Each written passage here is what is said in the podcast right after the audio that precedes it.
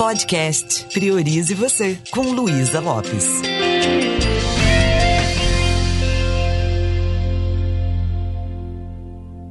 Olá, que bom que você está aqui comigo. Nós estamos falando sobre criança ferida, aprofundando um pouco mais sobre a causa raiz das feridas emocionais que impactam nos nossos relacionamentos.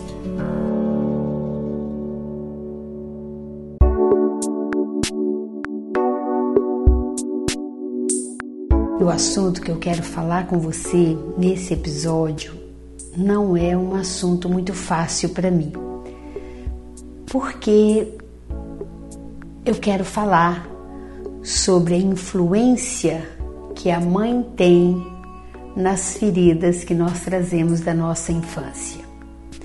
Eu resisti falar sobre isso porque eu tenho aquela ideia que a mãe é uma santa, que mãe é uma palavra que a gente fala com amor, com doçura. Mas acontece que eu tenho atendido muitas pessoas que passaram por uma infância muito difícil por terem mães imaturas, com feridas emocionais que não foram trabalhadas. E essas pessoas estão hoje na vida adulta pagando um preço muito alto por isso. O meu objetivo aqui não é que a gente fique com raiva da mãe que teve, não é jogar na cara dela, ah, eu sou desse jeito porque você não curou suas, suas dores emocionais. Mas para a gente entender da onde que vem isso, e a partir do momento que a gente amplia essa compreensão, nós vamos também entender o que que está causando a nossa dependência emocional do outro, o que está deixando a gente tão fragilizado quando se refere a relações afetivas. E na nossa cultura, mãe é algo sagrado, como eu falei. Um dos mandamentos é honrar seu pai e sua mãe, para que nossos dias sejam prolongados, para que a gente seja uma pessoa abençoada, nós temos que honrar pai e mãe. Nós sabemos disso. E mas vamos falar daquelas mães que vieram já com situações mal resolvidas das suas próprias mães lá do passado. E como isso vai virando um loop, como isso vai se repetindo de geração em geração, se a gente não tomar consciência, interromper isso e tratar isso. Então existe aquilo que nós consideramos a mãe ideal, aquela que nutre, que acolhe, que cuida, que ensina, que educa, que faz tudo o que pode para que os filhos cresçam saudáveis e felizes. Porém, nem sempre essa mãe existe, porque essa mãe também ela veio vítima de uma criação que conscientemente ela não escolheu. Não tem isso? A gente fala, a gente não escolhe conscientemente pai e mãe. Mas, por outro lado, eu tenho a crença que nós temos exatamente a mãe e o pai que nós precisamos para a gente evoluir, crescer como ser humano? Então, repetindo, meu objetivo não é dar solução, mas ampliar a nossa consciência sobre os comportamentos inadequados da nossa mãe ou da mãe que de repente você teve ou conhece alguém que teve uma mãe assim, para a gente perceber quando nós sentimos raiva, medo, insegurança, nós percebemos que existe uma causa raiz. Sabe aquele negócio? Ah, eu estou experimentando uma coisa que não é sobre mim, é sobre a, a história da minha mãe. Eu posso entregar esse peso para ela, essa responsabilidade para ela, para eu poder me libertar e viver minha vida. E nada que eu vou falar aqui vai mudar o seu amor pelo seu pai ou sua mãe, porque de verdade, pai e mãe foi feito para ser respeitado incondicionalmente porque cada um foi ou é o que consegue ser, ou o que conseguiu ser lá no passado. Então não, não se trata de buscar culpados para justificar a nossa infelicidade. Não se trata de a gente é, passar a achar que somos vítimas desse processo de educação, é, que fomos vítimas de tudo que fomos doutrinados, e sim o momento da gente tomar consciência, levar a nossa luz de consciência e redirecionar algumas coisas. Então, muito longe de mim a ideia de criticar você enquanto pai ou mãe, ou criticar sua mãe ou seu pai, mesmo porque eu sou mãe e tenho consciência que eu fiz muita coisa errada. E se eu fosse mãe agora, né, eu estou tendo a oportunidade de ser avó, com certeza eu estou sendo uma avó melhor do que fui mãe, porque estou com mais maturidade, porque estou estudando mais sobre mim mesma. Primeiro vamos é, perceber que uma das maiores realizações de uma mulher é ser mãe. É incrível como nós nos sentimos realizadas e como isso vem preencher nossa vida. Porém, a gente tem que tomar cuidado, porque às vezes a gente está experimentando um vazio existencial, uma depressão, um mal-estar com a gente mesmo ou com a gente mesma e a gente começa a acreditar: pronto, eu vou ser mãe que eu vou preencher isso. Então, eu estou sendo mãe para resolver uma carência minha, uma necessidade minha. Então, o filho ou a filha não, não deveria vir para saciar essa nossa carência, para preencher a nossa angústia. É, senão já começa errado a coisa. Só que isso às vezes acontece. Quantas vezes eu vejo uma mulher que está com seus 38, 40 anos, que ela fala: Nossa, eu tenho que ser mãe, eu tenho que ser mãe. Por quê? Ah, para ter alguém para cuidar de mim. Então imagina que essa criança já vai chegar com um débito com essa mãe. Estou vindo para ela não ficar sozinha. Então vejo que eu estou roubando dessa criança o direito de ser ela mesma, de ser livre. E talvez a gente também veio, né, alguns de vocês que estão me ouvindo, pode ter vindo numa situação em que a mãe também estava sentindo que o casamento não estava bom, então vou trazer, vou engravidar, vou trazer um, um filho para nossa vida, para melhorar a relação. Perceba a responsabilidade, a gente já chega com uma certa dependência emocional. Então vamos entender: as mães não são perfeitas, elas são humanas. Porém, algumas mães são muito despreparadas, que muitas vezes elas mais prejudicam o crescimento do filho ou da filha do que ajuda.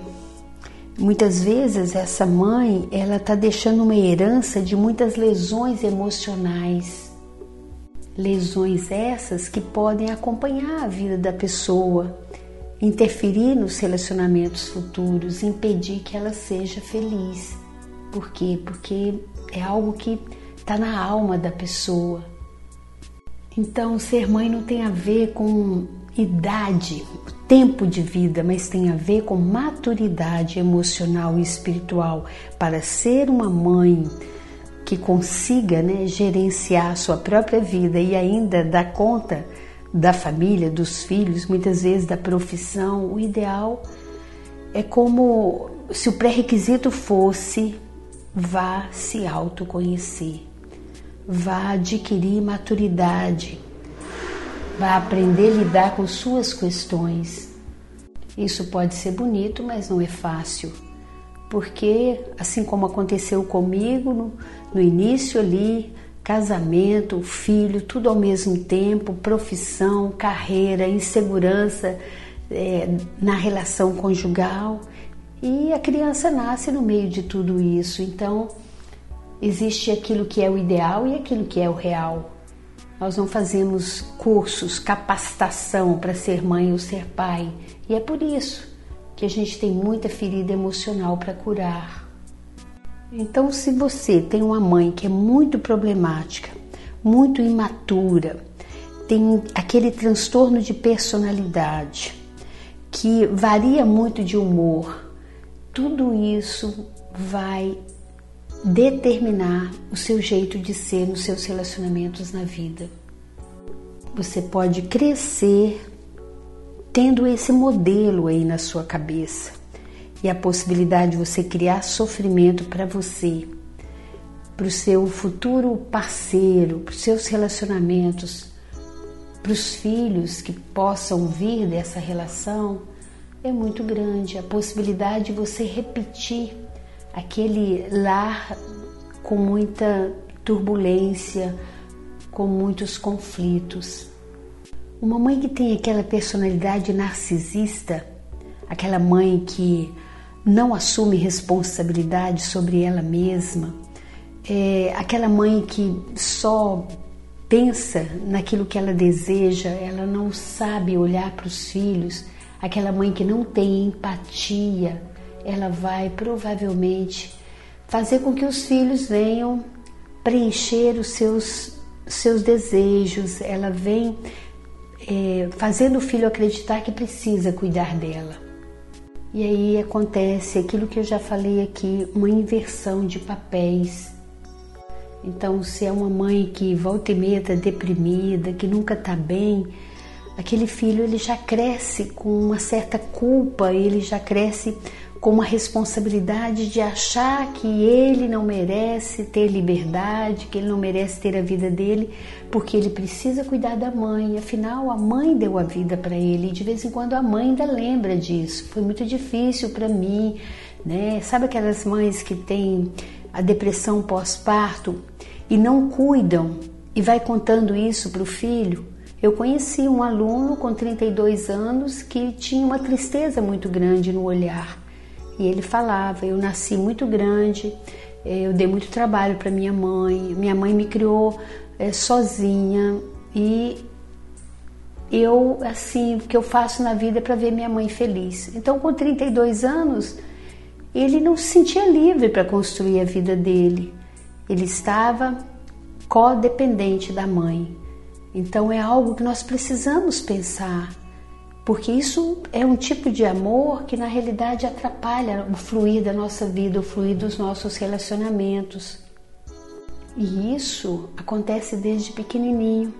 Sabe aquele, aquela criança que cresce num ambiente onde ela se sente responsável, onde ao invés de estar tá brincando, explorando o mundo, fazendo amigos, é, onde ela, ao invés de cuidar dos interesses dela, ela fica o tempo todo querendo agradar para ser aceita pela mãe, querendo cuidar da mãe. O que, que vai acontecer? Essa, esse menino, ele, no caso desse aluno, ele sempre atraía mulheres que não valorizavam ele. Um homem lindo, uma pessoa, né, um profissional e que levava essa ferida mal resolvida. Então ele criava dependência emocional também muito fácil, porque ele não teve muita clareza do que, que é o amor. É como se o amor fosse um sacrifício. No seu caso, você teve uma mãe empática ou tem? Aquela mãe que conseguia perceber suas necessidades? Aquela mãe que criava um espaço para você falar de você mesmo? Ou você teve uma mãe que só pensava nos interesses dela? Que nunca criava um espaço para você se abrir, que só sabia chamar a sua atenção. Como que foi isso na sua vida? Foi uma mãe que descarregava em você toda a insegurança dela, que no momento em que ela não estava bem com, com o cônjuge, com seu pai, por exemplo, ela descontava em você, o lar ficava é, carregado de tóxico, de raiva, de medo, porque eles não conseguiam resolver as situações deles, o conflito conjugal era contaminava você, contaminava, contaminava a família. Como que era? Se você viveu num lar assim, provavelmente isso interferiu na sua adolescência, na sua vida. Faltou confiança em você. Né? Foi aquela mãe que de repente ficava mandando recado o tempo todo, não confiava em você. Isso pode estar afetando você até hoje nos seus relacionamentos. E aí pode ser que você tenha criado uma dependência emocional se você viveu essa situação, onde você confunde amor com controle, amor com posse, onde o medo não é perder a pessoa querida, o medo é deixar de controlar a pessoa querida, que talvez foi isso que você viveu na sua infância. Então, como é um assunto muito delicado, nesse momento, apenas perceba se no seu universo tem algumas marcas emocionais ou psicológicas que possam estar impedindo você de viver um relacionamento saudável. Se tem, está na hora de você usar compaixão com a sua mãe.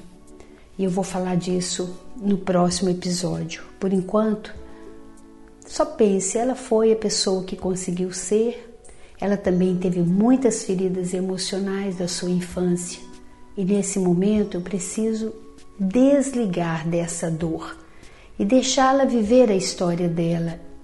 Eu preciso me libertar para poder ser livre para amar de um jeito diferente.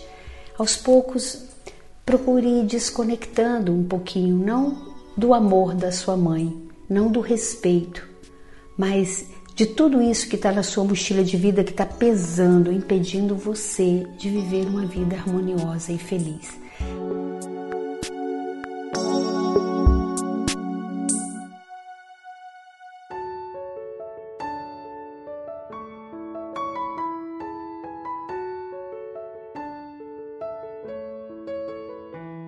Me deixa saber se isso fez sentido para você. Nossa, eu falei muito, fique com a minha intenção positiva. Um beijo bem carinhoso e priorize você.